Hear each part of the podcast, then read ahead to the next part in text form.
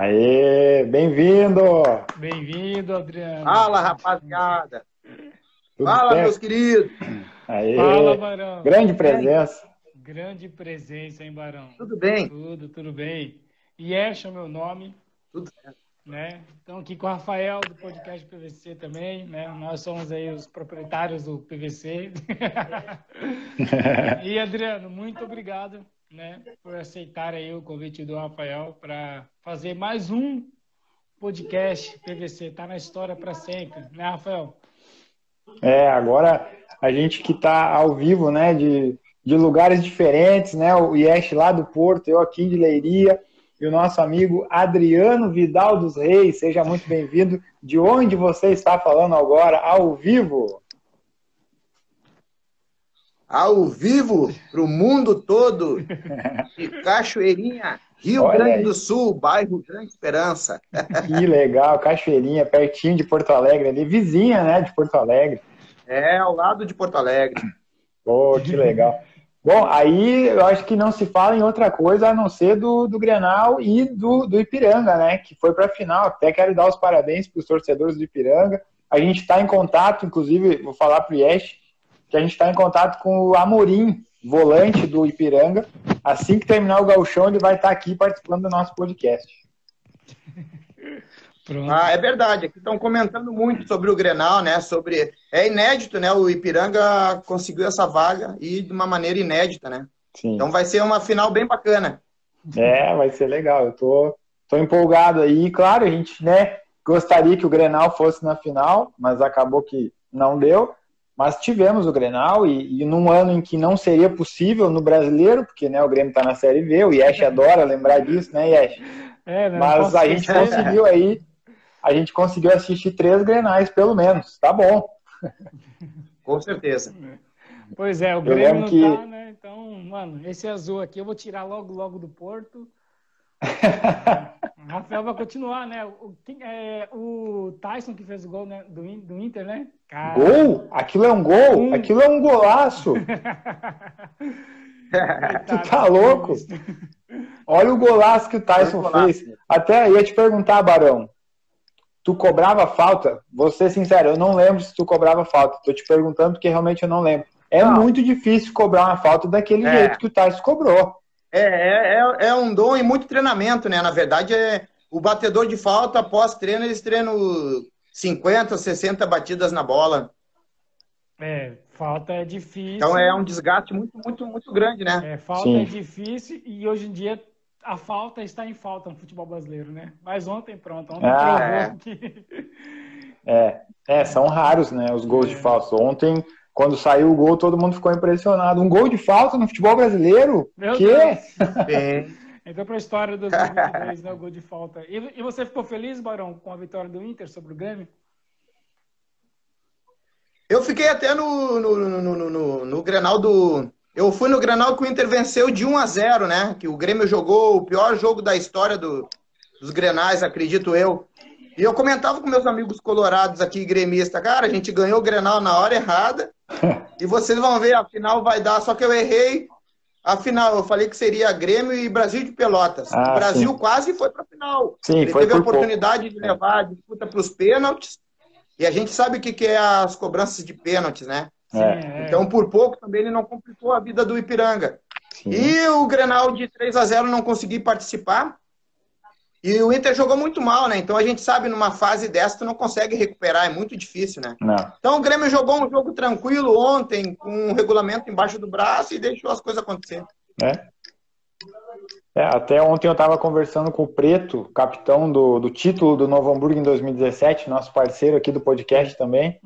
Ele, eu comentei com ele porque lembra muito o que o Novo Hamburgo fez em 2017, né? Só que, claro, 2017 eles eliminaram Grêmio e Inter na, nas duas, né, na semi e na final. Isso é. Ninguém mais vai é, repetir, é, na minha opinião. Isso é muito difícil é, acontecer. Então, muito a gente. É, a gente estava lembrando porque o Novo Hamburgo também fez uma campanha impecável em todo o gauchão. Não foi surpresa o Novo Hamburgo ser campeão. Quem acompanhou o gauchão viu. Desde a primeira rodada, eles ficaram seis, seis jogos é, 100%, se eu não estou enganado. Depois foi só uns empates ali e ficaram em primeiro. E o Ipiranga ficou em primeiro também, né? O Grêmio não ficou em primeiro na primeira ficou fase. primeiro na geral. Viu? De gols. Então lembra muito a campanha, sabe? Dois clubes né, que não estão acostumados a chegar lá, inclusive é a primeira vez do Piranga. Então tá lembrando muito. Agora vamos ver se o final vai ser o mesmo, né? Se o time pequeno vai ser campeão. É, vai ser difícil Verdade. né, Ipiranga, né? Mas o futebol já provou que, né, que difícil não é impossível, né? Então, é. pode ser que o Ipiranga surpreenda aí. E é mais um dos times, né, menor expressão, que vai derrubar um gigante na final do Gauchão. Todo mundo. Cara, o, o Gauchão é muito doido, por quê, cara? Porque a gente, a gente tem na memória que é sempre Inter e Grêmio, tá ligado? Sempre a memória nossa, ah, o Gauchão vai ser Inter e Grêmio, tá ligado? Mas pronto, né? Tem essas surpresas que é, que é bom pro futebol também. Senão fica chato também, só Inter e Grêmio sendo, é, sendo campeões, né? Sim, verdade. É verdade mesmo. E, ó. É. Fala. Antes de tudo, eu queria saber primeiro, a, a primeira pergunta pro Adriano, por que Barão? De onde que veio esse nome Barão, esse apelido? Sabe que meu nome é Adriano Vidal dos Reis, né? Daí é, eu sou do bairro Sarandi, Zona Norte de Porto Alegre, ali, né? Uhum. Então, o meu falecido pai, que eu perdi ele em 2008, ele, ele tinha uma propaganda chamada Barão do Amazonas, aquela nota, né? Nossa. O valor do dinheiro, né? Hum. Sim. E eu era pequeno e eu ficava na frente da televisão, bem, bem feliz da vida, olhando a televisão, a propaganda, e ele começou a me chamar meu barãozinho, meu barãozinho, e acabou ficando barão.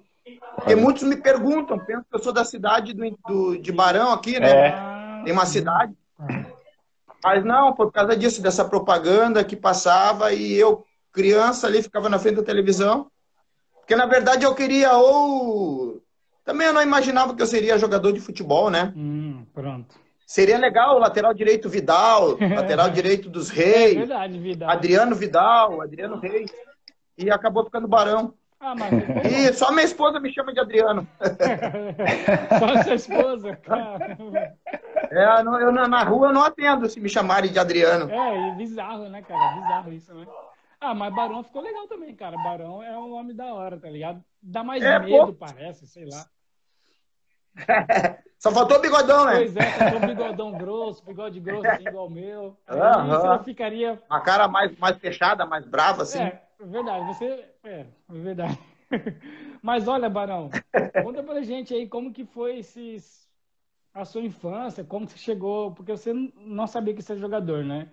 Mas como você descobriu isso? Como que foi a infância até chegar no profissional a primeira vez? Na verdade, foi foi bem difícil, né? Como eu falei ali, eu sou do bairro Sarandi, né? Eu me criei ali na faixa etária ali nos anos de 1990 a 94. Hum. Uma situação bem difícil, onde os meus amigos, hoje eu, sou, eu tenho 43 anos, né? Sim. Então eu nasci em 78. É. Então a faixa etária do, do, dos meus amigos ali entre 78, 80, 81, Hoje se encontra um vivo e o resto tudo morto, né? Hum, infelizmente. Escolheram a caminhada errada, o destino errado e o esporte acabou me tirando, né? Eu comecei a jogar em 92 no, na escolinha do São José de Porto Alegre. Sim. Daí a gente fez dois amistosos contra o Grêmio. O Grêmio era o Peri, o Ronaldinho Gaúcho Rodrigo Grau, Scheid, Carlos Alberto. O Peri, para quem não sabe, é o Tinga. O Tinga ah. na base do Grêmio era chamado Peri. Caramba, Por causa é. da periferia. Então, imagina esse time dele. Nós jogamos contra eles no, no, Cristal, no campo do Cristal, nós perdemos de 15 a 2. Nossa! Ah, mas fizeram dois. E eles acabaram gostando do magrinho, eles acabaram gostando do magrinho, camisa 8, do São José, que era eu. Hum, eu era meia. E daí aquela coisa de Colorado teve um amistoso contra o Inter, no campo A, no suplementar do Beira Rio, né? Ah. Isso aí em 1993. Sim. E daí a gente perdeu de 10 a 1. Mas sempre faz um, um gol. Mano, só goleada. É, sempre faz um gol, goleada, sabe? Só goleada. Só goleada.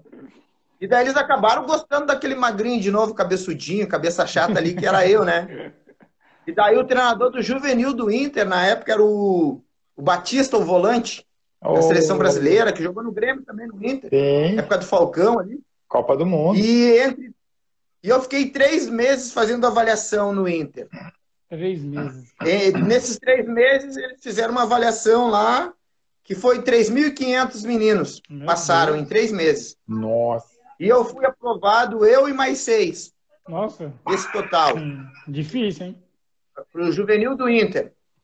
E do juvenil de 94 a, mil, a 1998, desses seis, desses sete, desculpa, que foram aprovados, acabou passando todas as etapas, eu continuei passando. Hum.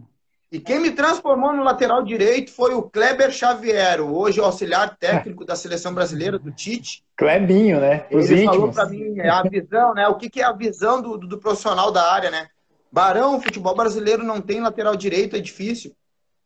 E tu tem uma grande capacidade física, tu tem um poder é, na parte física muito forte. Eu vou te colocar na lateral direita. Uhum. Cara, eu fui agora na Copa América. Eu, em 1995, ele me transformou num lateral. Ele me recebeu em 2019, que foi a Copa América, onde o Everton Cebolinha se destacou muito aqui, que o Brasil foi campeão no Maracanã. É. Ele me botou dentro do treinamento da seleção brasileira e ele na minha frente, ele falou assim, 1995. Caramba. Te transformei no lateral direito. Cara, cara o cara lembrou tudo, cara, isso é tudo de mim sobre a minha pessoa. Isso é gratificante, né, mano? Fala sério. Cara, a imprensa do Rio Grande do Sul não conseguiu entrar. Claro, por que, que eu fui no treinamento da seleção brasileira? Porque eu acabei criando um projeto de inclusão social aqui com as crianças. Sim. E a gente recebeu 105 ingressos. Caramba! No valor de 350 reais para levar as crianças. Então nós levamos. E eu fui com toda a credencial aonde a imprensa do Rio Grande do Sul não entrou no CT do Grêmio, eu consegui entrar. Caramba. E daí ele lembrou de mim, me botou dentro do treinamento, dentro do campo. E eu não tinha trabalhado com o Tite, mas eu tinha jogado contra o Caxias na época. E o Tite era o treinador. Uhum. E também ele lembrou de mim. Então foi assim, né? O, como surgiu, né? Um amigo meu, eu acho que tá o Beto aqui na, na live, não sei, porque aqui também é um horário hoje comercial, né? É, Beto. Do Brasil aqui. Uhum. Tem o Beto, que ele conhece o Lisandro, do bairro Sarandi. O Lisandro, eu estava na frente da minha casa, no Sarandi, ele passou correndo, e eu perguntei para ele onde é que ele iria, e ele falou que estava indo fazer treinamento no São José. E eu falei para ele, eu posso ir junto no São José? Não, vamos, vamos, Barão. Cara, eu peguei uma meia carpinha, um quichute fui. quichute. Fui de quichute com ele. Quichute. E eu lembro que eu fiquei escondidinho, com os pés assim, escondido, que, que eu tava com vergonha, porque na época a melhor chuteira que tira Elias Figueroa, era topper, e ninguém tava de que chute. e naquele primeiro dia ali eu fui aprovado no São José, e daí fizemos os amistosos com Inter e Grêmio, e depois eu acabei indo pro, pro Inter. Sim. Então o início foi assim, daí eu fiquei de 94 a 98 na base do Inter, daí de 98 a 2002 já no profissional, eu tive a sorte de, ser, de passar com Carlos Alberto Parreira, é. É, Nelsinho Batista, Emerson Leão, Rapaz. Paulo Autuori, mestre, Celso Rotti, mestre, é, é, é, muitos treinadores. O Parreira, ele chegou ao momento a me comparar com o Cafu, ele falou aqui na imprensa, né? Sim. Que se o Internacional tivesse paciência com esse jovem lateral direito, ele se tornaria um outro Cafu. Daí o pessoal começou até a falar assim, Cafu dos Pampa, Cafu dos Pampa e começou a pegar esse apelido. E daí eu comecei a rodar. Eu fui pro América de Rio Preto. Eu fui pro. Eu fiquei quatro anos na Ubra. Hum. Pela Ubra a gente foi vice-campeão gaúcho, é, campeão do interior. Disputamos três Copas do Brasil. E na Ubra, para mim foi uma foi o, foi o top. Por que, que eu te falo? Porque na Ubra eu consegui ser eleito aqui no Rio Grande do Sul 2004 e 2007 o melhor lateral direito do Campeonato Gaúcho. Caramba. Sendo que tinha jogadores do Inter, do Grêmio, do Brasil de Pelotas, do Pelotas, sim, né? Sim. Grandes clubes, Caxias, Juventude, Juventude, e eu acabei sendo escolhido pela Ubra.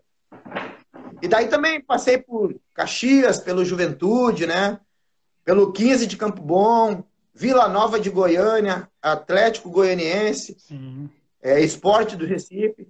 Eu, eu tinha visto aqui que eu tinha passado por 16 clubes. Caramba. Uhum. Mas eu busquei aqui um scout aqui, deu 20 clubes, nem eu sabia.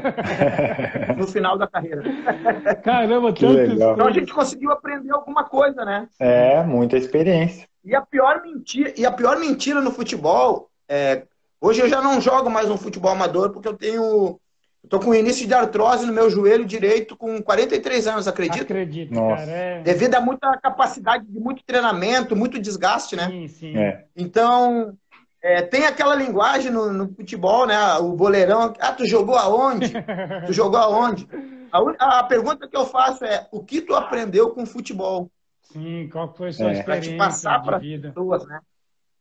É, então é isso que eu tento passar. É, para mim foi a maior faculdade que eu fiz. Eu costumo falar que quem chega no horário já está atrasado. Vocês foram testemunha. Não tinha começado a live, eu já estava preparado, tudo preparado. Já. Porque é? eu acostumei a ser assim. E como eu passei no Japão também, o japonês é sensacional, a cultura dos caras, né? Os caras respeitam. Então eu trago muita coisa para minha vida. É, o pessoal, o meu sonho é morar no Japão, né? Caramba. ó, tem, então, tem que fazer contato. Pessoal aqui, ó, quem chega no horário já está atrasado. É verdade, é. bela frase, mano. Quem chega no horário já está atrasado. Quem chega no horário, o pessoal que está olhando aí, não é só no futebol, é na, na empresa, quer ser promovido. É. Quem chega no horário já está atrasado, chega antes. É verdade. Faz a mais do que o patrão pediu. É verdade. Tem que chegar né? pelo menos. Eu fazia, 10, eu treinava mais. Isso! Vai ser promovido. é verdade, ó, Barão. É, é, é, antes de passar a bola para o Rafael, passar a bola para o Romário, né? Você falou que, que, que você foi para o Japão, que você foi morar lá, né?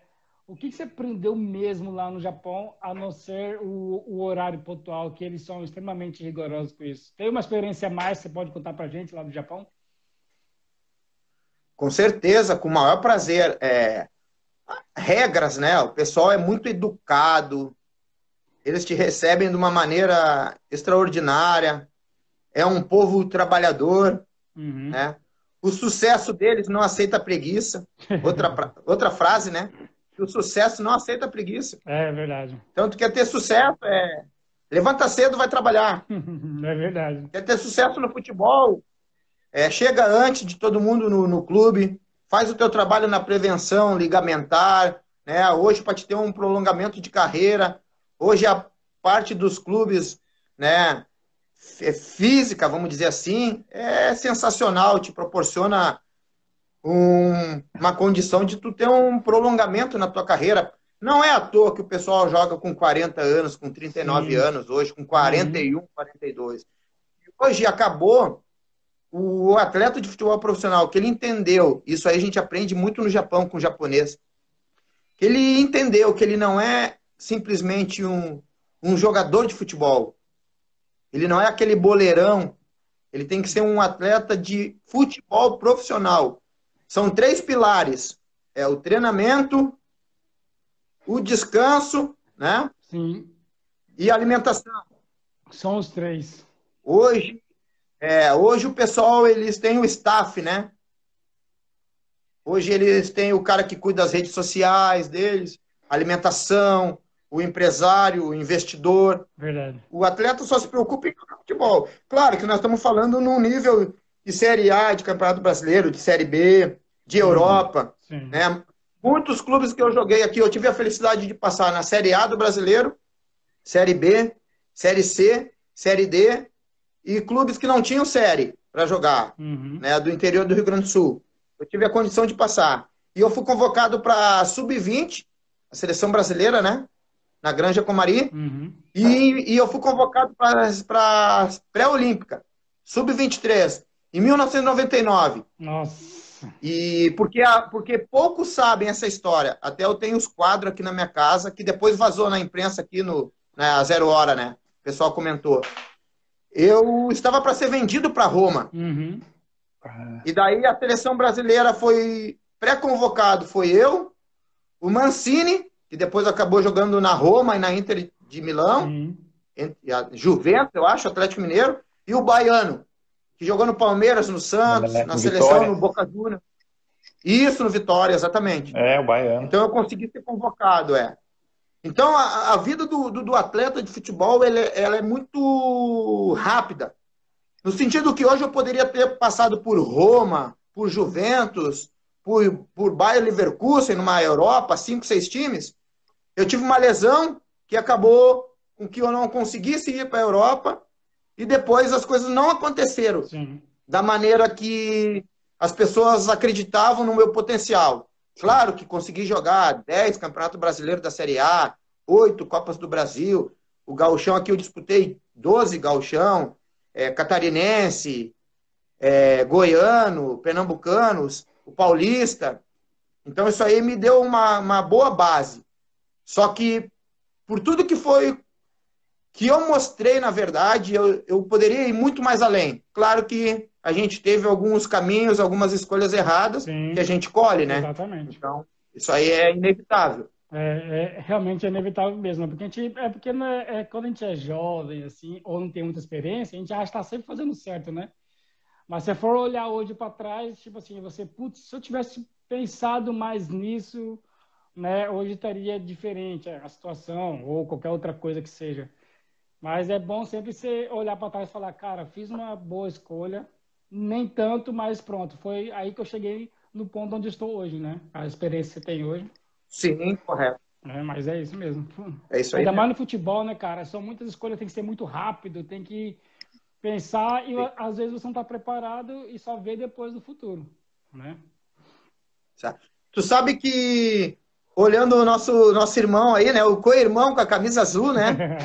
Eu tinha um, eu tinha um sonho aqui de, de jogar nos quatro grandes do, do, Rio Grande do Sul, né? Hum. Que era Caxias, Juventude, Inter e Grêmio. Hum. E em 2006 a gente acabou eliminando do Grêmio na Copa do Brasil e eu fiz o gol que eliminou o Grêmio. É, e eu tenho um tigre tatuado no meu braço aqui, eu tenho um tigre. E o Mano Menezes tinha assumido o Grêmio Sim. depois da eliminação. E jantou com o Mano Menezes, eu, o Valdeir e o Rudinei num hotel. E os dois foram. E ele falou para mim: Eu quero te trazer pro Grêmio, mas daí ele falou até um palavrão que eu não vou falar aqui, né? Mas Barão, seu isso e aquilo. Tu vai jogar uma partida mal, eu tô chegando agora. Tu tem um símbolo do Inter tatuado no teu braço, daí até eu tirei a camisa e mostrei para ele: Não, é um tigre. Mas eu te entendo, professor, porque o senhor está chegando agora. Ele não era o Mano Menezes da seleção é. brasileira, é. do Corinthians. E daí acabou indo o Valdeir e o Rudinei pro Grêmio. E eu fiquei de fora. Era dois anos de contrato. Caramba. Acabei perdendo. É, cara, é. Caso de um tigre. Eu, eu tenho um tigre até hoje aqui. Eu faço um carinho no tigre e falo aqui, tigre, que me custou, hein? ah, cara, mas, né, mas são, né, são situações, né, cara, que você fica pensando depois. Com né? certeza. Então, mas é bom que foi uma experiência, né? né então. Com certeza.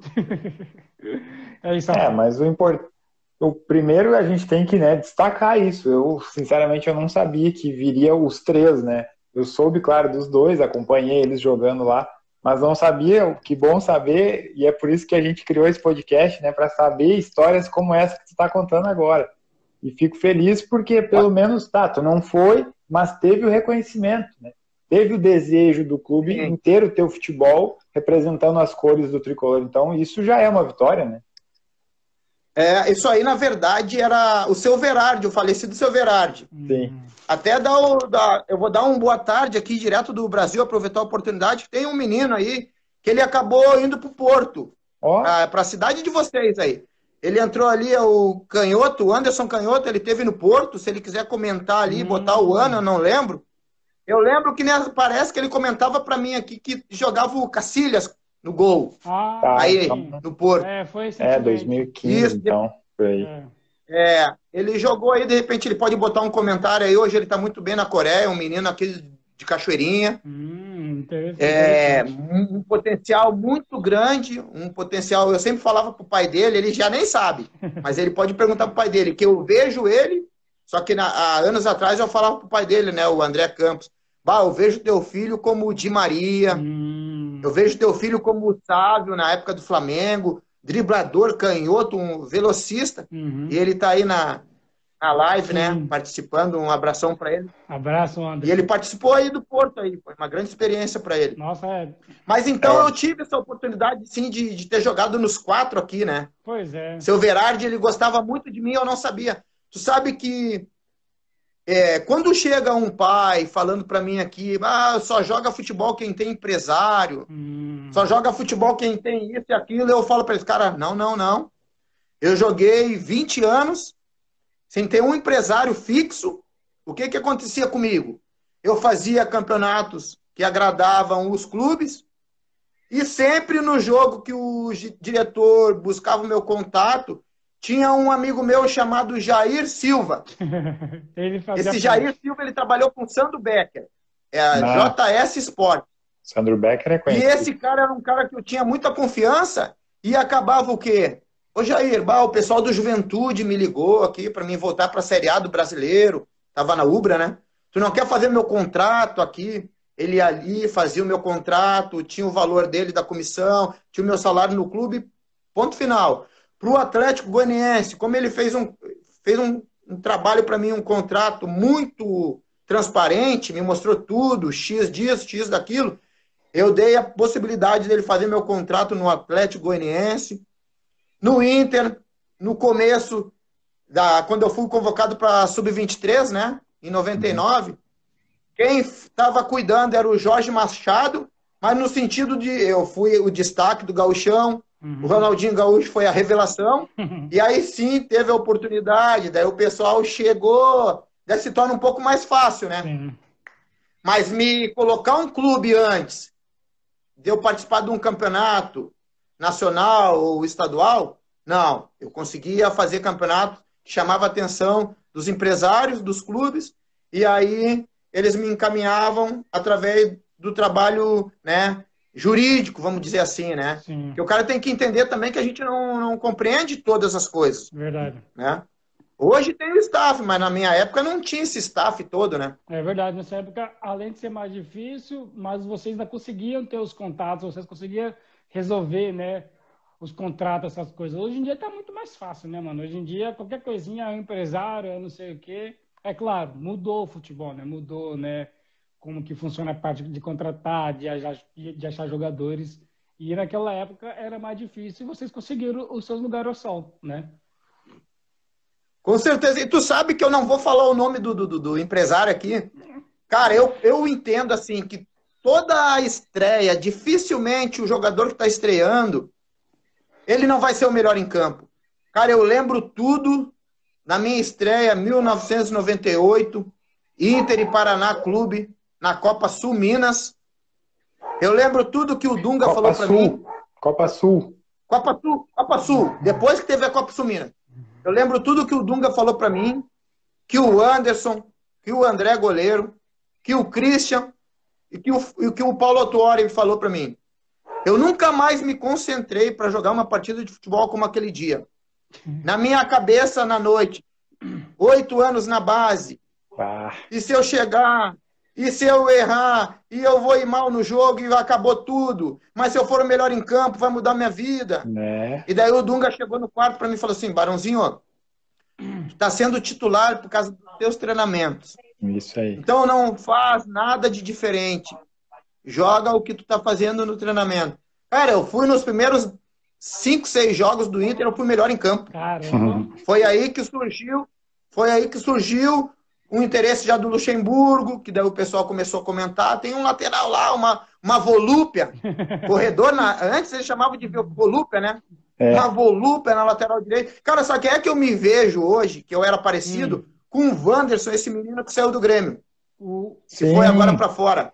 Também é assim, Cara, verdade. Ele pega é, e vai. Tinha muita força física. Isso. Tinha muita força física. Eu tinha que chegar, eu entendi o meu, minha, minha meu, minha debilidade. Eu tinha que chegar cinco vezes na linha de fundo para acertar três cruzamentos. Sim. Mas eu conseguia chegar pela é. capacidade física.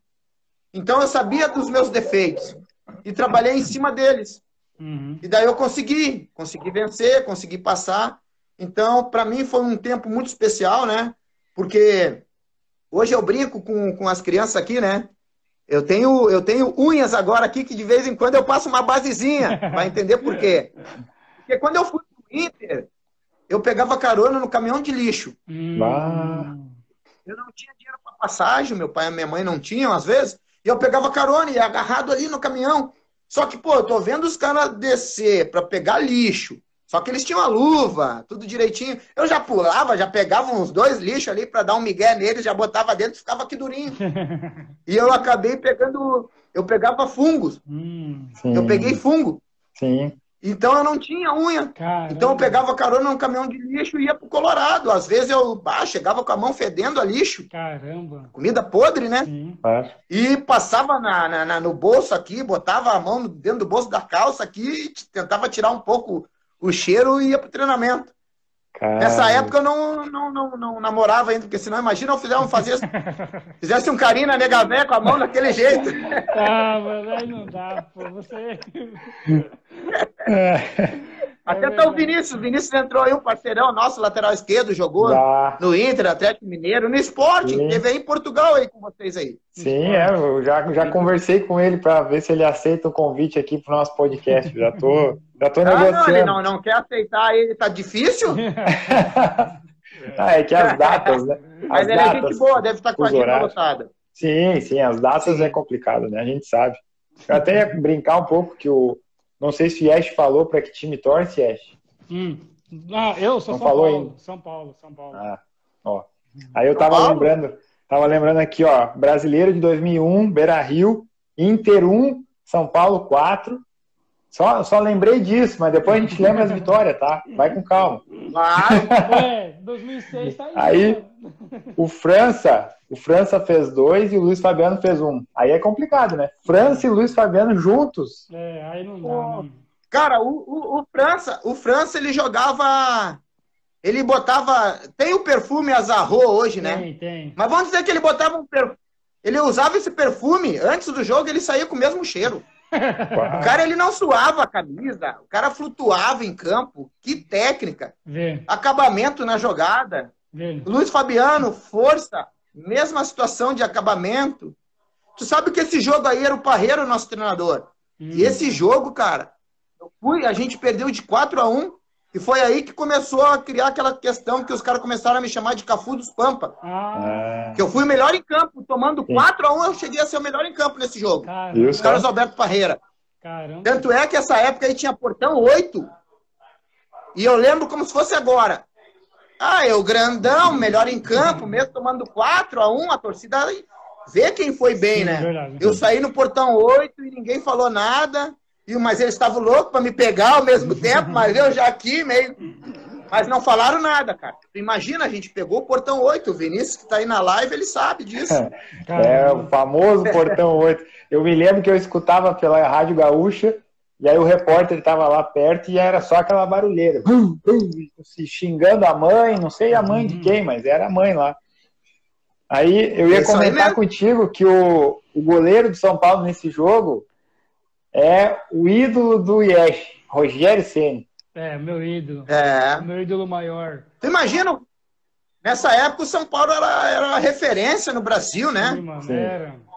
Tava 10 anos na frente dos clubes em pensamento, em é. estrutura, uhum. em filosofia de trabalho, tudo. Pra você ver, né, cara? A gente nunca sabe o que acontece daqui a 10 anos no mundo do futebol, né, cara? Daqui a 10 anos, o que, que vai estar tá acontecendo, cara? Tá ligado? Hoje o Atlético Mineiro, Palmeiras e Flamengo tá em cima da carne seca. Né? Mas daqui 10 anos vamos ver o que vai acontecer. Que a geração muda, mano, e é bizarro isso, cara. A gente, eu achava que o São Paulo nunca ia ser um time ruim, mano. Só ganhava, ganhou três brasileirão seguidos, só alegria de viver, e agora só tristeza. eu ia só comentar, Marão que o França, o França tá no Japão. Tá no Japão aí, vamos manter, vamos fazer um meio de campo aí. Tu falou que quer ir pro Japão, o França vai te ajudar a ir pro Japão. É, mano, eu. Ele tá no Japão? É, Sim. É, é, só ver os stories dele é, no Instagram dele, cara, é bizarro. Ele só mostra coisas do Japão o dia inteiro, mostra as letras, as ruas, só piada o tempo todo. Nem parece que era o França, tá ligado? O maluco é muito doido, mano. Ah, você é amigo dele, você é, manda mensagem pra ele, você vai ver, mano. Ele vai responder você. É. Você ele responde. Sim. A gente Tem que fazer esse meio campo aí. você ele vai responder. A gente E antes a gente Capaz. tinha conversado também a respeito né, de, de lesão no início da carreira, que atrapalhou um pouco né, o andamento. Oh, eu conversei uma vez com o Chiquinho. Toca, o Chiquinho não foi uma lesão, na verdade, foi um problema, acho que no cérebro, né? Se eu não estou enganado. É.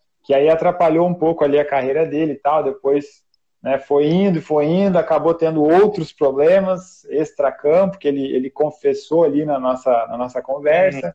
Mas depois, né? se endireitou, hoje é um exemplo, tá com uma escolinha ali, Sim. sensacional, trabalho fantástico. Verdade. Só provando que ele sempre foi um cara do bem, né? Ele só teve um momento ali que com ele... certeza. É, né? E aí ele, ele também falou, né, de, de, de algumas, parece que é também uma convocação para o sub-20, uma coisa assim e tal. E, e, é complicado isso, né? A gente acha que, ah, esses guri novo aí é só correr e tal, mas é que o jogador, o atleta, né? Eu gosto de falar, o atleta de é, futebol, atleta. ele joga sempre próximo do limite. Então, para se lesionar, é, é um piscar de olhos, é um estalar de dedos. Então, eu queria que tu comentasse um pouco, né? Como lidar com isso, porque tem jovens hoje que estão nos assistindo e que daqui a pouco vão se lesionar, vão ficar anos para se recuperar. Tipo o Léo Gomes, lateral direito do Grêmio. Ele tá, vai fazer três anos que, que não consegue e ele tem 26, eu acho, ele, ou 24, não lembro. Ele é novo, sabe? Então, o queria que tu comentasse um pouco mais sobre isso para o pessoal refletir, né? É, o que, que aconteceu? É, um problema que eu tive do, do ano que eu fui convocado para a seleção brasileira foi que eu estava jogando um amistoso contra o Brasil de Farroupilha uma quarta-feira isso aí em 99, né? Sim. E eu seria convocado domingo, porque o Luxemburgo tinha marcado já para vir olhar no Brasileiro, Internacional e Atlético Mineiro no Beira-Rio. Só para dar o aval. Sim. E quarta-feira, um amistoso, eu cortei a bola sozinho para dentro do jogo no Beira-Rio. Até o no lance, se não me falha a memória, eu acho que era até o Rodrigo Caetano. Ele estava ah. jogando esse jogo. Sim. Que é o diretor hoje, gerente é, do Atlético ali. E eu acabei torcendo meu joelho sozinho. É. E daí eu fiquei de fora da convocação. Na verdade, o, eu seria, eu participaria da Sub-23, a pré-olímpica que foi em Londrina. Alex, Ronaldinho, é, Fábio Costa, Ronaldinho. goleiro, Ronaldinho, Gaúcho, Luiz Fabiano, acho que estava, Mozart. Ah, Mozart eu lembro sim. que eu estava nesse bolo aí dessa rapaziada. Sim. E eu acabei ficando de fora, mas Tu vai lembrar que em 99 teve Brasil e Argentina no Beira Rio. Sim, eu tava lá. Rafael foi lá nesse jogo. 4x1, eu acho, 4x2 pro Brasil, o Rivaldo. 4x2.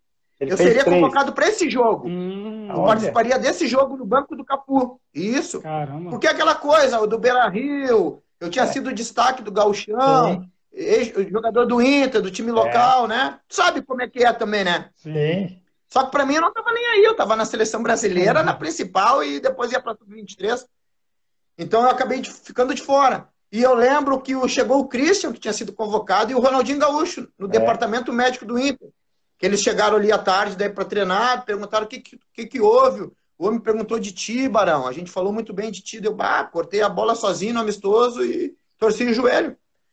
Então, ali me deixou muito triste. Sim. Só que eu falei, eu tinha duas escolhas. Eu me afundava de vez ou eu, ó, não deu agora, vai dar depois. E foi isso que eu fiz. Eu comecei a colocar coisas boas na minha cabeça e comecei a, a trazer à minha memória aquilo que me trazia esperança, que me dá esperança. É. E comecei a ver meu passado lá atrás, no caminhão de lixo, e trocando no, no centro de Porto Alegre, junto com o Diogo Rincon. Ah é, a fichinha de vale transporte por churros e suco. Eita. E no outro dia a gente já não tinha passagem para vir, porque o Inter na época dava quatro vale transporte para nós no final da tarde. Uhum. Que era dois para chegar na zona norte de Porto Alegre e mais dois ônibus para amanhã Isso. já chegar no Beira Rio. Uhum. E a gente já gastava o, o, vale transporte do outro dia. Amanhã é outro dia. É, amanhã é, outro é, dia né? né então a única coisa que eu posso falar, até Hoje eu estava de manhã na minha escola de futebol particular aqui, que inclusive eu tenho uma aula agora das 15 às 16, tem um outro professor lá uhum. para mim participar, né? Uhum, Nós estávamos comentando sobre o Léo, essa questão aí, e deu o nome do Léo Gomes, um gremista que comentou. que é até um cara brincou assim, ah, tu lembra o Gabriel zagueiro que teve uma operação que que não foi é. bem sucedida, eu acho que até ele se aposentou no Grêmio, né? Isso, está trabalhando lá dentro do clube. Isso. Até o meu amigo brincou, bah, daqui a pouco vai acontecer a mesma coisa com esse lateral, ele vai se aposentar no Grêmio. Porque não pois joga, é. né? Uma situação difícil, né? É, mano. É. E eu sei o que, que deve estar tá passando na cabeça dele. Ah, ah ele está no Grêmio, está recebendo um bom salário, um clube grande como o Grêmio, paga em dia, mas o cara quer jogar, quer, quer se sentir útil. É. Né? Então, é e ele é um cara novo, cara. É um seriado brasileiro de novo. Sim. Então ele é um cara. É que se criou isso aí, né, cara? É, se criou. É que o jogador é. Com 30 anos tá velho, com 35 tá acabado. É. Cara, tem meninos aqui que eles me perguntam e me pedem ajuda. Que o pai chega falando para mim com 19 anos, ele não tem mais oportunidade para jogar futebol. Meu Deus. É, daqui a pouco ele não vai ter uma oportunidade num clube grande. Uhum.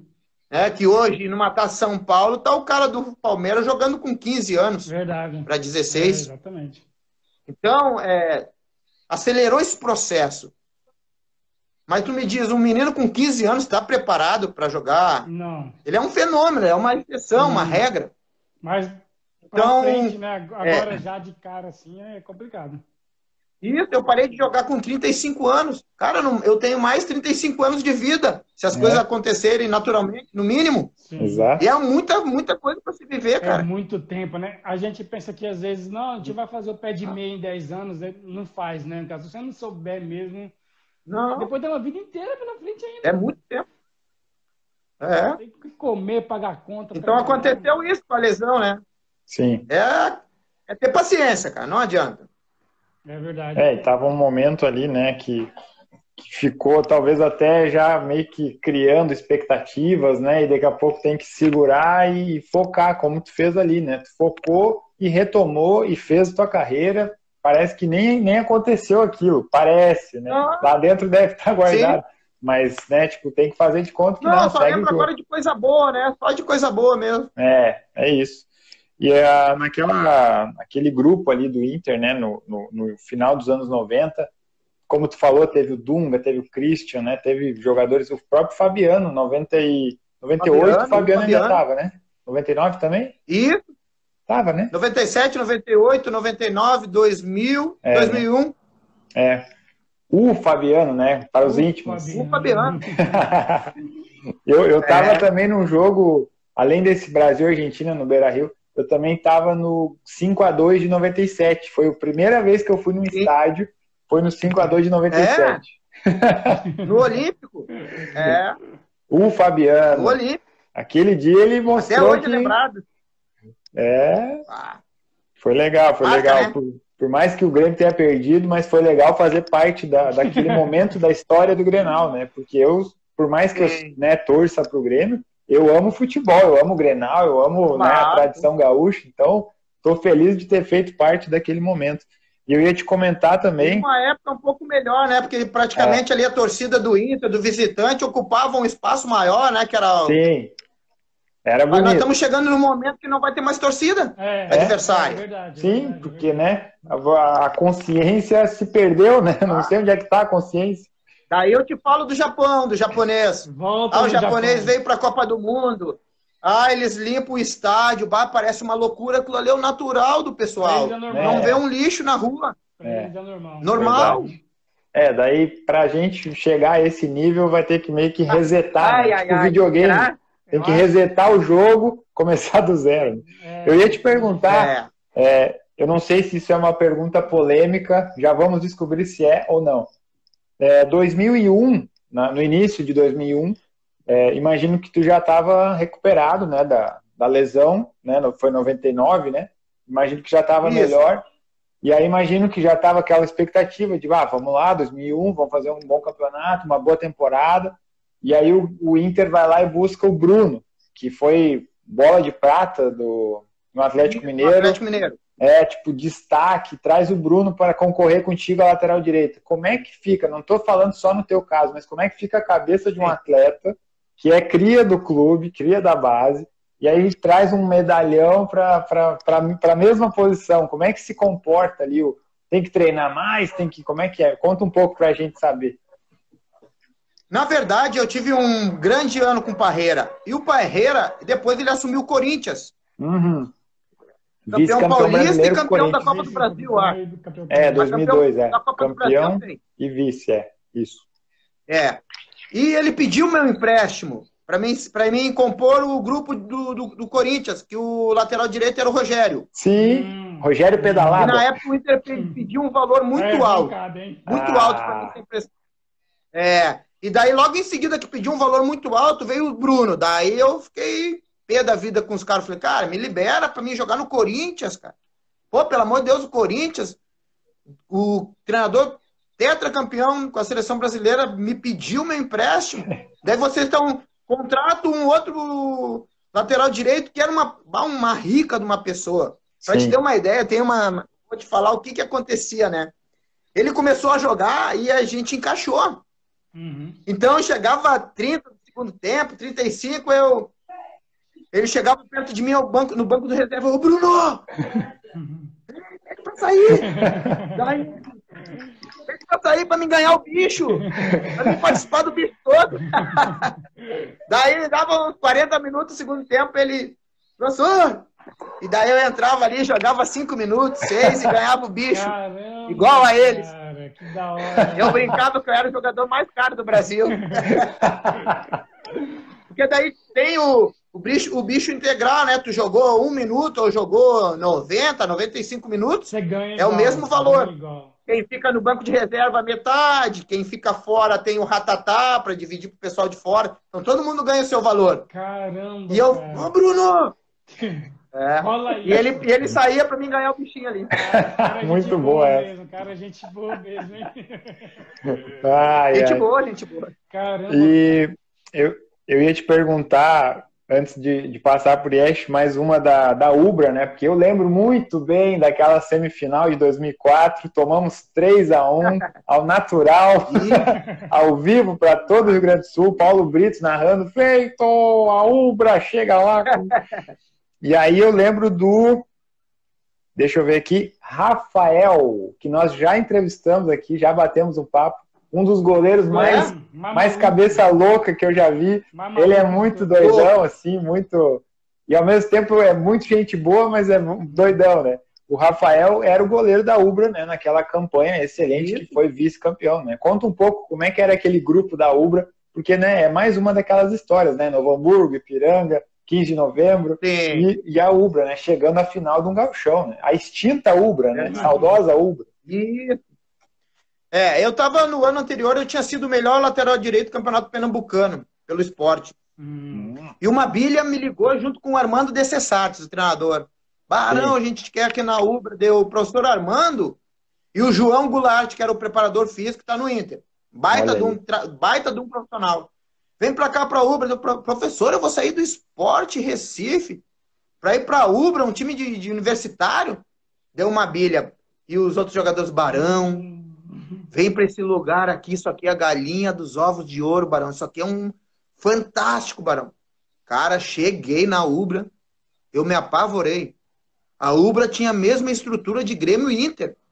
Nem o Juventude, que eu joguei no Juventude, tinha tanta estrutura como a Ubra. Viu só? A Ubra, todo dia 5 era o pagamento. Se caísse dia 5 domingo, eles pagavam dia 3. Olha. Caramba. Eu acabei ficando quatro anos na Ubra foi um, um, dos poucos clubes que eu recebi tudo em dia em quatro anos. Férias, décimo terceiro, rescisão, Cara. tudo certinho. Eu chegava a fazer um X de rescisão, eu ganhava 3X que eu dava risada. Mas peraí, meu, meu contador tá errado, hein? E daí não tinha como não dar certo, né? Contratava jogadores que tinham jogado no Botafogo, no Flamengo, no Inter, no Juventude, no Grêmio. Então, quando pegava a dupla Grenal, não, não tinha medo, não é. se assustava de um Beira-Rio é. lotado, de, uma, de um Olímpico lotado. Sim. Então foi o ano que ele foi campeão da segunda divisão direto. No outro ano já foi, já tirou o Grêmio, que caiu depois toda a comissão técnica do Grêmio, Adilson, Batista e os uhum. outros. Não podia perder para a Ubra, né? Com todo respeito. Né? Sim. Claro, claro. Por nome, né? Por tradição de, de equipe, né? Sim, sim. É? Mas ele pegou nosso nosso time muito entrosado, fechado. E a, e a, grande tristeza que eu tenho no futebol é a final do Gauchão de 2004. Por que, que eu te falo? Porque a Ubra não existe mais. A Ubra campeã gaúcha seria campeã do mundo, como se fosse isso. Sim, claro. Sim. É. A Ubra que não tem como, né? Então foi uma tristeza minha porque a gente jogou melhor que o Inter a final. O Alexandre Lopes, o zagueiro do Inter, foi expulso no segundo tempo. Tava um a um, a gente tava melhor. E daí a gente pegou um tal de Nilmar, que 43 do segundo tempo, ele me bateu uma na saída do Rafael no ângulo. E daí, sabe quando tu fala assim, não acredito, os caras vão ser campeão, hum. um lance no final do jogo e foram campeões. Um lance muda tudo. Mas né, foi cara? um lance acaba. Muda né, tudo. Cara, hoje para mim seria o maior título da minha história. Sim. Ser campeão gaúcho com o Inter, com o Grêmio é uma, é, é uma coisa. É, é, exatamente, exatamente. É, tu entra no gauchão, o Grêmio e o Inter vão ser campeão. Uhum. É. Se os caras do Ipiranga se o Ipiranga for campeão, meu, é daqui a 50 é. anos eles vão ser bicampeão, se acontecer. Verdade, é história. Os caras vão entrar para a história pro resto da vida. É Os caras vão estar tá com 80 anos, vão ver o quadro deles lá. Verdade. Ah, fui campeão gaúcho com o Ipiranga. Uhum. Então era isso, né? É verdade. Essa é. foi a sua partida, assim, é, mais é, que você é, que você mais tipo você falou agora que foi a mais doída, né? Mas qual que foi a de maior expressão para você, a maior vitória que você teve jogando entre esses clubes que você já passou? A gente teve lá no clássico das multidões, né? Eu nunca joguei com tanta gente. Deu 75 mil pessoas no, no Arruda. Nossa, gente. Santa Cruz Esporte. Nossa. É, daí a gente empatou em 1 a 1 e depois viemos para a Ilha do Retiro e vencemos 2 a 1 Daí já com 40 mil pessoas. Nossa. E como que é jogar com 70 mil torcedor, porque eu vou aqui no jogo do Porto, tem 30 mil, 25, e é um monstro de gente gritando, uma loucura. Imagina 70 e poucos mil, mano. Como que fica o coração? Você fica pensando muito na torcida? É... Como fica?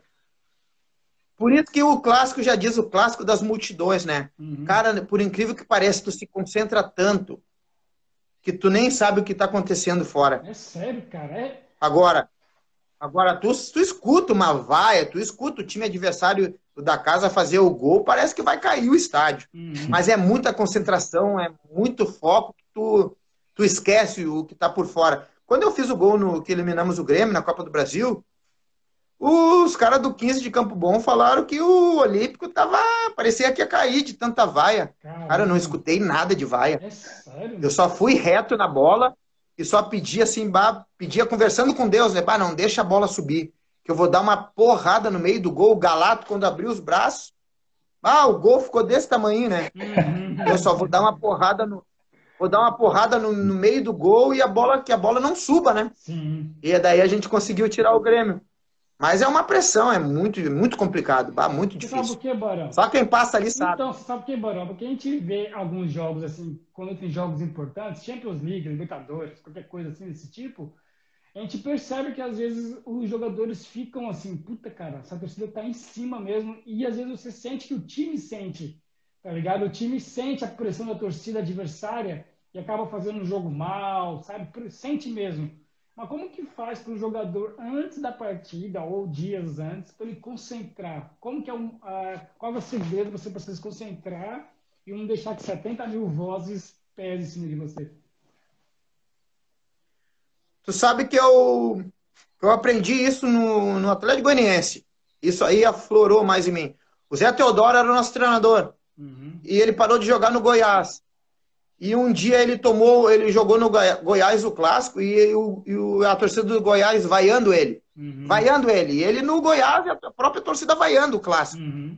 E o Hélio dos Anjos, terminou o primeiro tempo, ele encostou no Hélio dos Anjos e falou assim: ó, Elião, tem tudo para me tirar.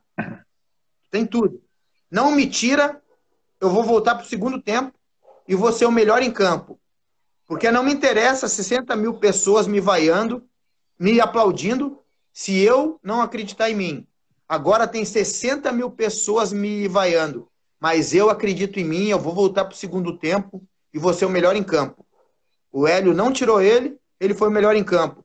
Então, hoje o futebol, o alto rendimento, o esporte, aqui é o nosso, nosso campo de batalha. Uhum. Se o atleta não tiver confiante, cara, pode estar o estádio todo com 100 mil pessoas aplaudindo ele, que ele vai travar, ele não vai conseguir fazer nada.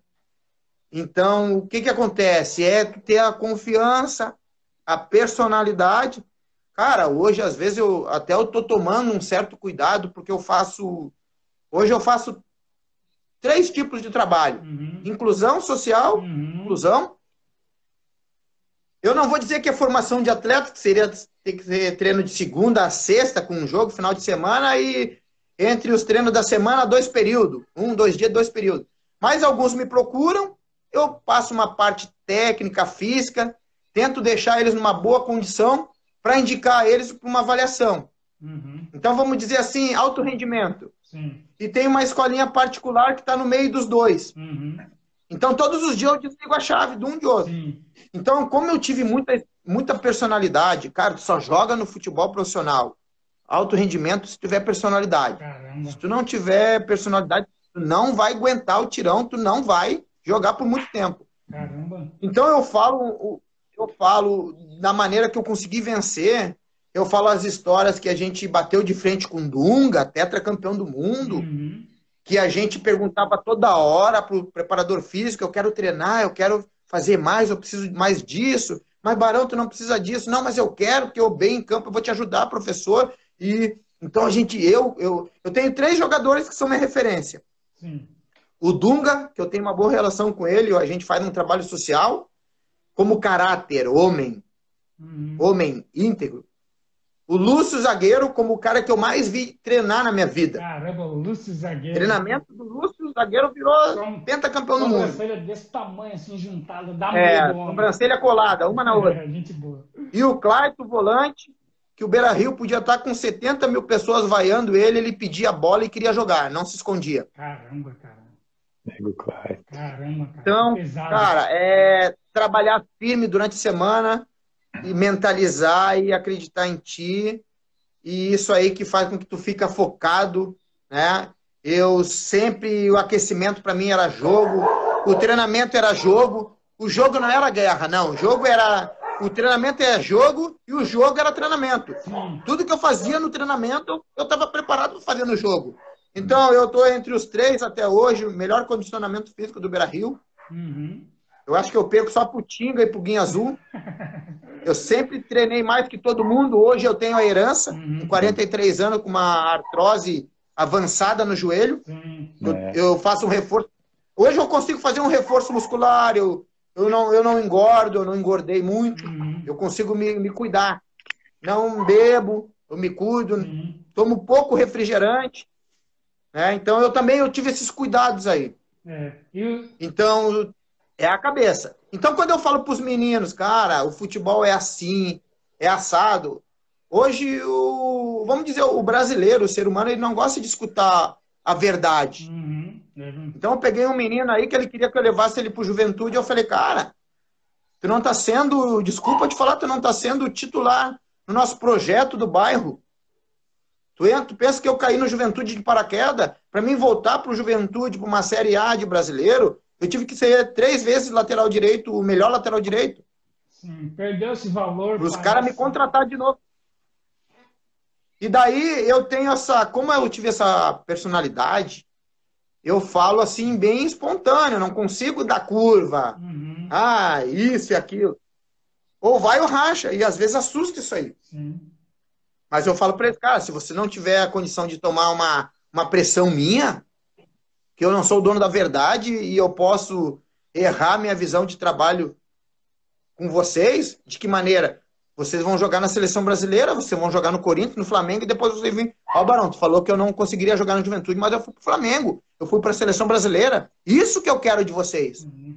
Eu não quero que vocês aceitem o meu rever, o meu não nesse momento. O meu agora não dá para ir. E hoje em dia é uma geração que tu falou não. Já é. Ai, eu tô acabado Sim. pro futebol, cara. Como? Tem que estar preparado, né, cara? Pro, pro não e, e pro, pra tudo, na verdade, né, mano? Agora. É o que eu mais recebi na minha vida até hoje, é o não, e vocês também. Sim, é verdade. E hoje em dia parece que a mentalidade é outra, mas também eles não conseguem entender que o caminho não é fácil, tá ligado? Não é só você pegar uma reta e ir, você já tá ganhando milhões. tem várias curvas, tem pedras, você tem que se esforçar três, quatro vezes mais tem dia. Não é simples assim, leva o juventude, tá bom, vamos lá, vamos jogar, tá ligado? Tem que colocar na cabeça deles é, e ao mesmo tempo falar a verdade, tá ligado? Doe quem doer, mas a verdade tem que ser dita e aquele que souber eh, absorver, né, vai absorver, vai conseguir. É isso aí, é o processo, né? Eu fiquei oito anos numa base para jogar o primeiro jogo no profissional. É. E se esse primeiro jogo eu fosse mal, como é que ia ficar minha cabeça? Uhum. Porque daí tem uma, um outro fator, né? Tu tem que ter a confiança da comissão técnica, tu tem, porque eles te botaram a jogar. O pós-jogo, tu tem que adquirir a confiança do grupo de jogadores. Sim, é complicado, né, cara? E a confiança da torcida e da imprensa. Ô, Barão, mas. Porque tu, é? Mas e se todo mundo tem confiança em você e a pessoa não tem confiança nela? Fala, cara, tá todo mundo acreditando em mim, mas eu ainda não tô preparado, tá ligado? Mas tá todo mundo acreditando nele. É isso aí. O que acontece? Acontece que o cara não vai jogar e vai ser aquela história que aquela revelação que tinha tudo para ser, que eu achava que chegaria uma seleção brasileira, não vingou. Uhum. E o operário, que é trabalhador, que tem uma mente focada, preparada, ele vai vencer. Caramba, bizarro essas coisas da cabeça, né, cara? É, não, é o nosso campo de batalha, né? Cara, não tem? Sim, mas eu não sei se eu, se eu conseguiria ser jogador. Não por ter, não por ser, tô falando de ser mente fraca. Que eu não sou mente fraca, mas, cara, é muita pressão ser jogador de futebol, tá ligado? Eu acho que é, é, é para poucos mesmo, tá ligado? Ser jogador de futebol. É pressão no Brasil, principalmente, porque, que nem, vamos jogar o Campeonato Brasileiro. Eu tô aqui jogando um. Olha o nível que é. Eu saí de um Grenal no Beira Rio domingo. Uhum. Fui melhor em campo. Barão é o craque. Quarto, eu já vou pro Rio de Janeiro contra o Flamengo no Maracanã. Final de semana, Aí, São Paulo. Lá tendência é o empate. O empate é vitória no Maracanã, tá? Conseguiu um empate. Vamos, vamos pro, pro, pro, pro Murumbi. Porrada contra o São Paulo. Já vem pro Beira Rio contra o o, o Atlético Mineiro. É, pronto, meu Deus do céu, mano. Não o leão por jogo. Aí já toma uma porrada em, toma uma porrada em casa, já o Barão já é o cachorro da minha vizinha, já não presta, é ruim. Ah, é assim. É, mano, futebol é complicado, cara. Nada tá bom, ah. né, cara? É bom que vocês lá ah. dentro, no, é, lá no clube, e os jogadores entendem esse tipo de coisa, né? Mas externamente ninguém entende, mano. Torcedor não entende, não, ninguém entende, mano. Vai ser discussão para o bairro inteiro, pra, é no bar, é na igreja, em todo lugar comentando sobre isso. É complicado ser jogador de futebol, mano. Tu sabe, tu sabe que o Tinga ele fala uma frase aqui que eu, eu guardei para mim que se futebol fosse fácil, 50 mil jogavam Cara. e 22 aplaudiam. É, Não tem? É verdade, mano, é verdade. Porra, que frase, hein? Essa eu nunca tinha ouvido falar, não, hein? É, é verdade mesmo. 50 mil 50 mil iriam jogar e 22 estariam aplaudindo. Caramba, bizarro, né, cara? Ô, antes de passar a bola pro Rafael, te fazer uma pergunta diferente agora, do nada, assim, que vem na minha cabeça agora.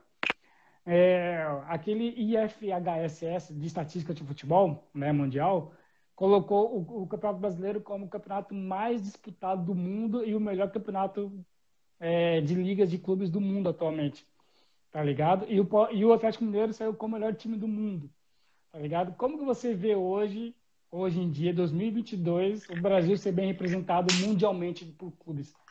Que antigamente não era, né? Era só internamente. Como que você vê hoje isso? Eu não tive a oportunidade de jogar na Inglaterra, né? Todo mundo fala, fala que o sonho é jogar na. ficou em segundo. É. É, e daí teve os treinadores aí que a gente conhece que trabalham lá, né? Em escolinhas. Eles falam que o futebol lá é fenomenal. É, é disputado. O que, que, é diferente lá? É a cultura tática do, do, do, pessoal que eu vi agora a entrevista do Abel. Uau, o cara é sensacional. Sim. Ele falou que o futebol brasileiro, o atleta, o jogador é o melhor que tem. Só que ele só quer, vamos dizer assim na linguagem dele, só quer jogar. Uhum. Marcar ele não quer. Uhum. Então, se o brasileiro conseguiu 50, 50, que ele usou até uma referência, 50% jogando e 50% fechando espaço, acompanhando o lateral da equipe adversária, cara, a seleção brasileira tem tudo para ser campeão do mundo, ele falou. Só que o brasileiro não tem essa cultura de saber que se ele vai 100, ele tem que voltar 100 metros. Então eu vejo, eu vejo o futebol brasileiro muito difícil, um dos campeonatos mais difíceis, sim, porque geograficamente o Brasil é muito longe, muito grande. Uhum. Tu bota sete clubes que pode ser campeão brasileiro. Sim. Tu vai jogar aqui um Grenal no frio de menos é, 5 graus, 10 graus. Depois tu vai pegar o Bahia lá 41. na Bahia com 37 graus. é, e o, tu chega no aeroporto, tu parece que tu vira um sapo, tu incha. Isso aqui aconteceu comigo. Tu incha do calor, do mormaço. Cara, que tu não consegue, dentro do jogo, tu não consegue cobrar o teu companheiro. Bizarro. Os olhos ficam. Os olhos ficam brancos, no fundo tu não consegue porque é um clima muito seco. Eu joguei o campeonato goiano, o meu nariz sangrava. Nossa. É. O clima é seco. Uhum. É seco. Eu fiquei, eu acho que umas três horas no antidoping. Eu acho que eu tomei umas 10 garrafas de, de, de 500 ml de água e não, não conseguia. Tamanho era. O, como eu fiquei desidratado do calorão, do mormaço, e não saía do doping antes de urinar. Uhum. Então, essa é a grande dificuldade do país. E não se joga de domingo a domingo, de sábado a sábado. É domingo, quarta, quarta, sábado. Uhum. Sábado, quarta. Verdade. Não é uma loucura, cara. É... Chega em São Paulo. Tu fica mais dentro do avião do que treinar. É, chega em São Paulo, tá uma garoa. Chega lá no, lá no Nordeste, um calor. Volta pro Sul, frio. Depois vai pra Minas, um calor do caramba. Ixi, mano, é complicado mesmo. Futebol brasileiro. Quem jogar na Inglaterra e aqui em Portugal, eu falo para eles que é fácil, é nessa questão, entendeu? Vocês pegam o busão, meia hora tá ali. Tá Sim. ligado? Uma hora tá ali de avião, tá ligado? E é sempre o mesmo Não, eu, a gente conheceu. A gente conheceu Áustria, Suíça, Alemanha, tudo próximo. Sim, tudo próximo. Pegava o trem ali. É um abraço. Aqui tu não conhece. Eu conheci esses países não conheço todo o Rio Grande do Sul. Caramba. É. É verdade, mano. Imagina o Brasil. Imagina o Brasil inteiro, né, mano? É foda. Mas pronto, Rafael, perguntas pro Barão. Voltando, voltando ao assunto Japão, eu tava vendo aqui que tu já foi colega de um. Não, não, ele não é japonês, né? Mas pelo nome tem tudo a ver com o Japão. Paulinho Kobayashi. Nossa. Paulinho Kobayashi. No Vila Nova. Exatamente. Nome japonês. Vila Nova, Paulinho Kobayashi. Fala, Ótima fala pessoa. Ele. Fala com ele, vê se ele tem uns contatos lá no Japão. França? Paulinho Kobayashi. Outro aqui, Tigrão, ó. Tigrão de Goiânia. Ó, ó, apelido, ó. ó. Só para os íntimos. Eu ia te perguntar também como é que foi, se, pelo que eu vi aqui, tu teve um jogo que tu marcou o que eu chamo de Robin brasileiro que é o cara que cortava para o mesmo lado, para o mesmo lado, para o mesmo lado e ninguém tirava a bola dele. Felipe, lateral esquerdo. Chegou a marcar cara, ele. Esse, esse aí é um fenômeno. Tu sabe o que, que o cara vai fazer, mas tu não pega ele, só colocando um, um, uma corda no pescoço dele e puxando. Ah, fenômeno. Fenomenal. É verdade. É, pô. E antes eu tava lembrando. Olha a riqueza que era o futebol brasileiro, né, cara? É, quantos nomes, né? o Alex não ter disputado uma Copa do Mundo. Nossa, ah, tá, isso aí, isso aí é um é uma cicatriz no nosso coração. Nem me fala isso que eu fico até triste, ah. cara. Eu ia, tipo, antes eu falei de uma derrota do Inter, agora eu vou lembrar de uma vitória do Inter. 19 de agosto de 2000, um sabadão no Palestra Itália, Palmeiras 1, Inter 4. Isso sim que é jogo. E olha, no Palmeiras tinha Arce, né, um dos melhores laterais direitos que a gente já viu. Tinha o Magrão, volante que jogou no Inter depois. Asprila. Marcos, goleiro. Era o Sérgio Isso, nesse jogo. Nesse jogo era o Sérgio. Sérgio jogou? Sérgio, Sérgio jogou, exatamente. É. E aí o, o Asprila, que disputou a Copa do Mundo com a Colômbia. O, e aí no Inter. Fala. Quem mais? Não, imagina esses caras aí, né? É, pois é. Lendas, né? E no Inter, no Inter tinha o Lúcio, que acabou de ser citado aqui, né? Pentacampeão. Lúcio, Denis, Irã. Isso. Leandro Guerreiro. Gigante Irã. Leonardo Manzi fez gol de cabeça. É, no finalzinho. Depois o Serginho fez mais um nos acréscimos já do segundo Isso. tempo. E aqui, ó, um que a gente está conversando também para fazer o podcast, Marcelo Rosa, a gente está em contato com ele. Marcelão. O... Rica pessoa. É, né? Esse ali é, é dos nossos. E esse aqui que eu ia te é. perguntar, ó, como é que era treinar com o Enciso? A gente fala muito do Guinha Azul, né? Mas tinha o Enciso antes do Guinha Azul, né? Tinha. Mas olha, cara, o Enciso era muito guerreiro. Ele era um cara, ele era diferenciado porque ele se transformava no jogo, cara. Sim, né? No, no treinamento ele era até meio devagar, a gente ah, tem que ser paraguai mesmo. Mas no jogo o bicho, o bicho se transformava, cara. É. E ele tem uma história legal com o Inter, né? Porque ele foi enfrentar o Grêmio em 2000 e eu não vou lembrar agora, 2002. 2002. É, 2002, né? Na semifinal da Libertadores o, o inciso com a camisa do Olímpia e por baixo uma camisa com o símbolo do Inter. Isso é sensacional. Caramba, é verdade, eu lembro essa parada. Muito mal. É isso aí mesmo. e tu lembra um pouco é. desse jogo aí, dessa vitória aí de 4x1? Como é que é ganhar do Palmeiras lá na casa deles, 4x1? Ah, voltamos de lá no, no voo fretado, já sábado mesmo, chegamos aqui, festa e mais festa em Porto Alegre. Pô, jogão, né, cara? Ganhar fora é difícil no brasileiro, né? É difícil. É. Sempre o empate tá bom, né? Foi um ano que entrosou, que fechamos. O time tava bem com Parreira, cara. É, né? Fábio Huckenbach, Fábio Huckenbach, é. tava surgindo. Sim, jovem, ele, ele é 8-1, né? Ele tinha 19, né? Isso, é.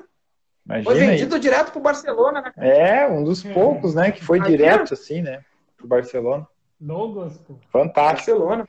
Eu lembro dele. E que bom que depois jogou no Grêmio. Então, ele é respeitado no, no, na dupla Grenal. Isso é legal. É. E foi, foi capitão no Grêmio. Foi, foi um destaque mesmo. E eu ia te perguntar também de, desses, dessas experiências né, do futebol. É, o que que fica assim de amizades, né? Se tu tem algum assim, tipo, ah, esse aqui, cara, esse é meu amigão, ele frequenta a minha casa, a gente faz churrasco e tal. Dunga.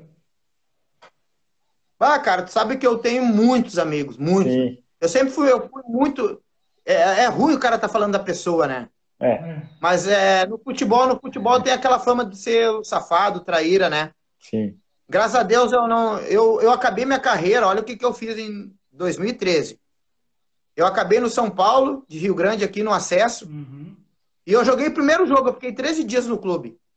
E segunda-feira me apresentei, perdi a vontade de jogar e comuniquei meus familiares e cheguei na frente do grupo. Sim. E até o treinador, o Rude, não sabia meu pensamento. Eu rapaziada, vocês têm dois minutos.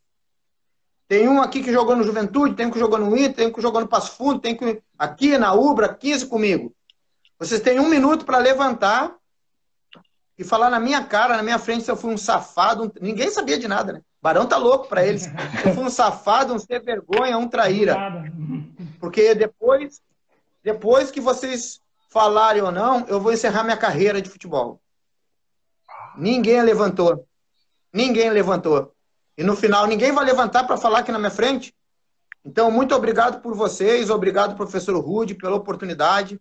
Eu perdi o friozinho na barriga e estou encerrando minha carreira nesse exato momento. E todo mundo aplaudiu. Caraca. É, mano, bizarro. Ah. Que forte. Então eu sempre tive o. Eu, eu joguei no, no São Luís de Juí. Eu tinha um belo num apartamento em Juí. Eu ficava na concentração com o pessoal da base. Eu comprava pizza à noite, porque o pessoal da base em clube pequeno sofre um pouco, sabe? Sim. Até o irmão do Tinga estava na base do São Luís de Juí. O Maurício, irmão do Tinga. Que legal. É. Rafael, amigo do Tinga. E eu comprava pizza, eu comprava pizzas para nós comer ali, tudo. É, no Passo Fundo, eu no primeiro jogo, a gente reuniu uma liderança ali, o Sandro Sotile, todo mundo. Acho que foi isso aí, foi, aconteceu só uma vez no futebol brasileiro. Acho que nenhum clube fez isso até hoje. A gente se reuniu aí e falou assim, ô Sandrão, ninguém vai ficar mais rico ou mais pobre aqui. Cara, vamos deixar todo mundo contente. Vão dividir o prêmio para todo mundo igual, o seu jogar de titular e o cara que não foi nem viajar vai receber o mesmo valor. Ah, uma boa ideia, Barão. Cara, as coisas aconteceram. Nós entramos para a história do Passo Fundo, foram 17 jogos em casa, 15 vitórias, dois empates. Subimos o time para a Série A do Gauchão. Dividimos o prêmio para todo mundo igual. Eu tinha jogado de 36 partidas, eu joguei 30, 33.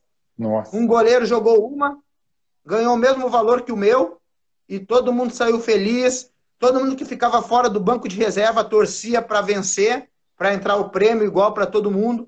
Então as coisas deram certo ali.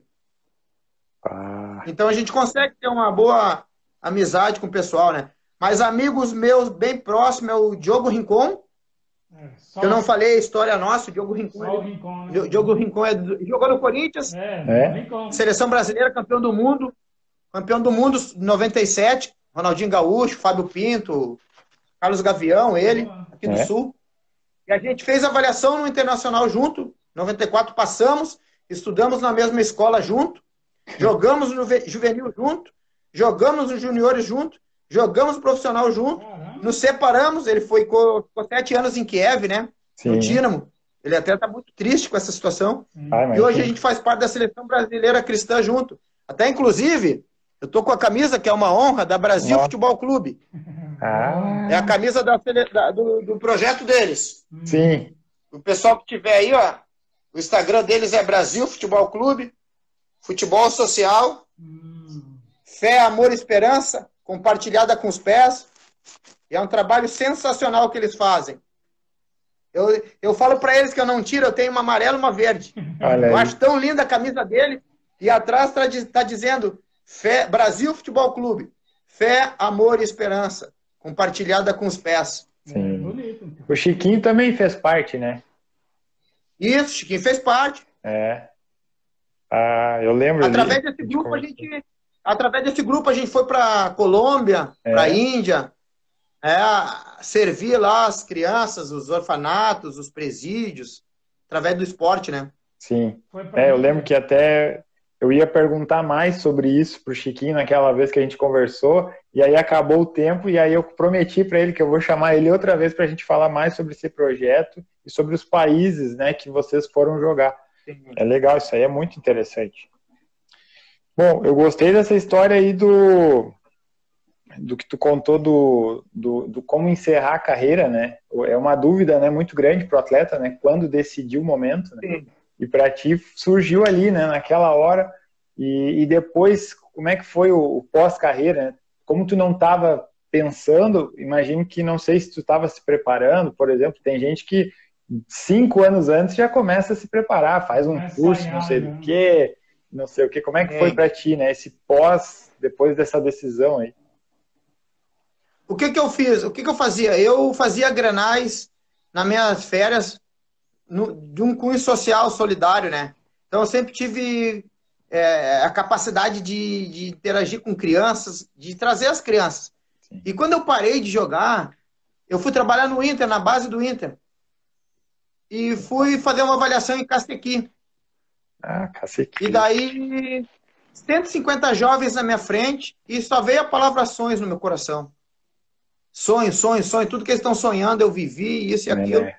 E cheguei em casa, peguei duas folhas de ofício e comecei a rabiscar sonhos, projetos, sonhos, projeto ressuscitando sonhos. Projeto ressuscitando sonhos. E comecei a escrever, escrever, para resumir. O alto rendimento ele se torna exclusão. Se o menino é bom, ele vai ficar. Se ele não é bom, ele vai sair. Verdade. E no internacional passava muitos meninos. E de 500, vamos dizer que 490 não ficam e 10 são aprovados. Uhum. É. Os 10 estão felizes da vida. E os 490, de é. que maneira vão voltar para suas casas, seus lares? O que, que o pai vai falar para ele? O que, que a mãe? O que, que os amigos? Os amigos da escola? Então a minha preocupação foi com os 490, não com os 10. É. E eu acabei indo para o social. Daí eu acabei fazendo, eu tenho o CREF de, do Rio Grande do Sul aqui, de Educação Física. Sim. Eu tenho os cursos da Brasil Futebol Social com o GE, com o Rincon. Eu tenho o curso da BSA Brasil Soccer Academy, em São Paulo. né, eu tenho o monitor do Rio Grande do Sul, eu tenho o monitor de São Paulo, que é o sindicato dá para os ex-atletas, né? Capacita, tem uma lei. Uhum. Então, eu consegui me preparar bem. Eu fiz uma gestão de marketing desportivo.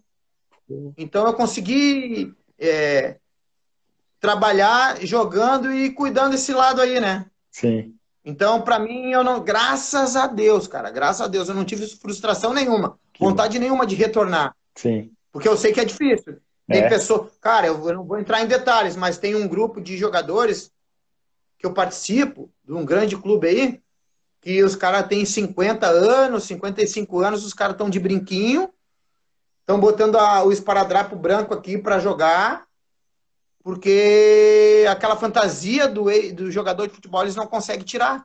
Sim. Sim. O cara tá com 55 anos de brinquinho. É, pensando que ele tá lá atrás. Ele ficou, ficou preso, preso, né? preso. É, ficou preso não são livres ainda. Né? Cabelo amarrado. É. é. Quero, e eu, e eu tive essa preocupação. É, vivem assim, só falam do passado. Ah, porque eu na minha época, eu porque. Quem fala só do passado porque não vive o presente? Não é. tem o que falar do presente. Exato.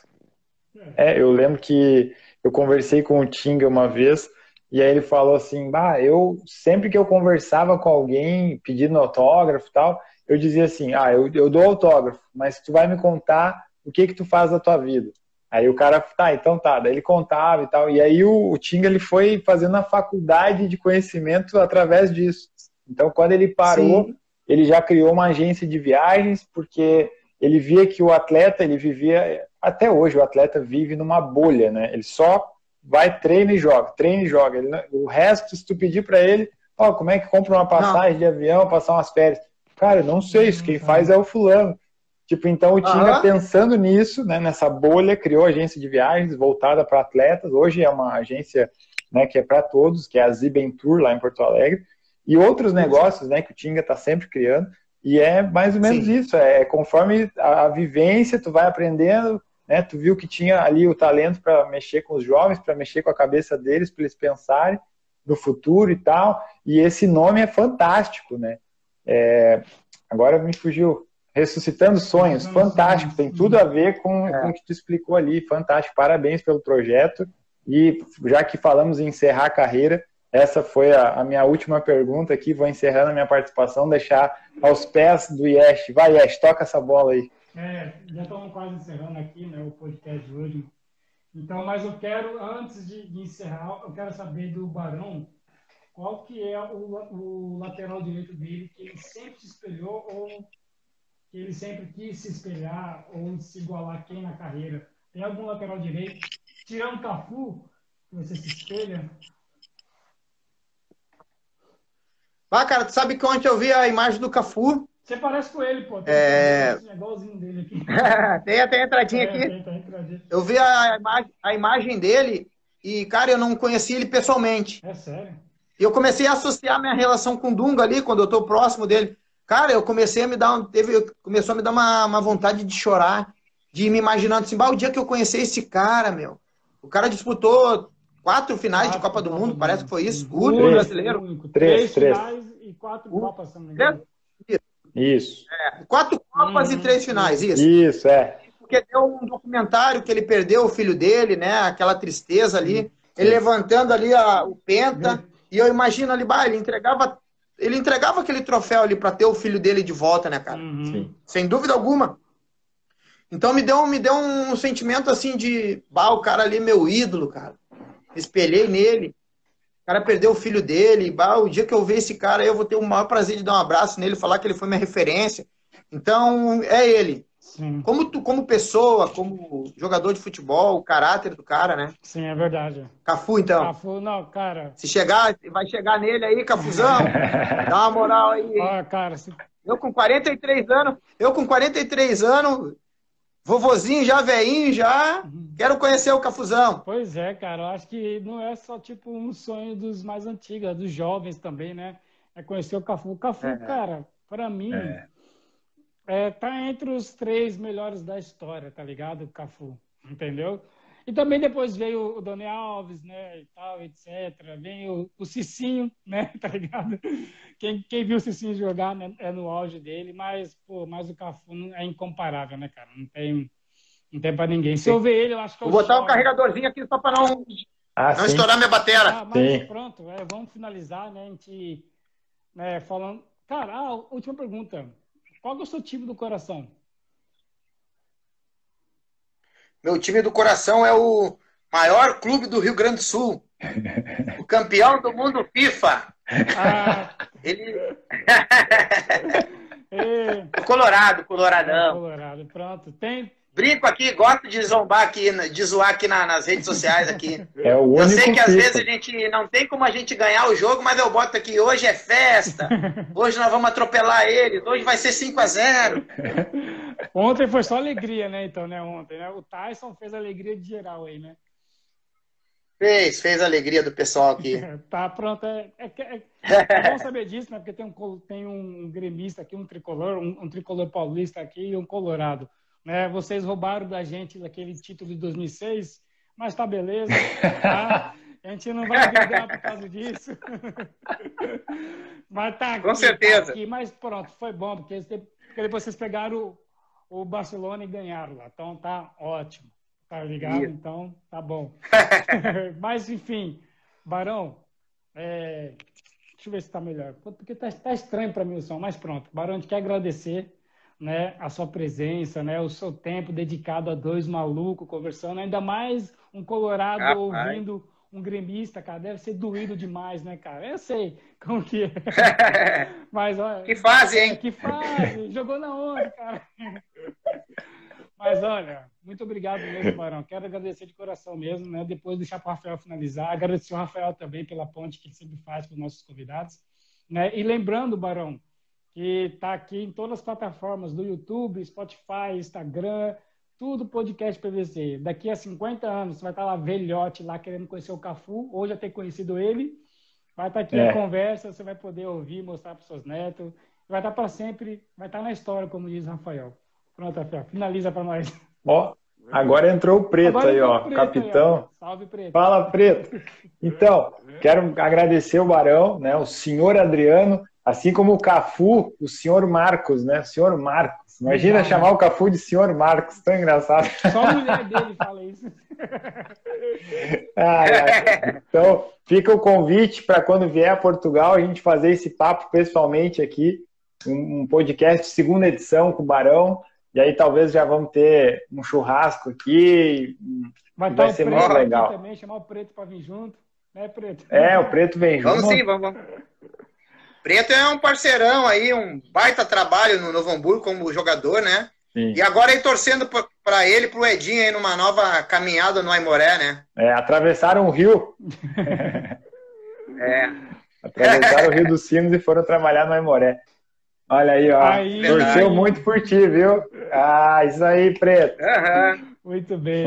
Mas pronto, é isso. Muito obrigado para todos que compareceram, que entraram, né? Deu uma bisoiada em nosso podcast.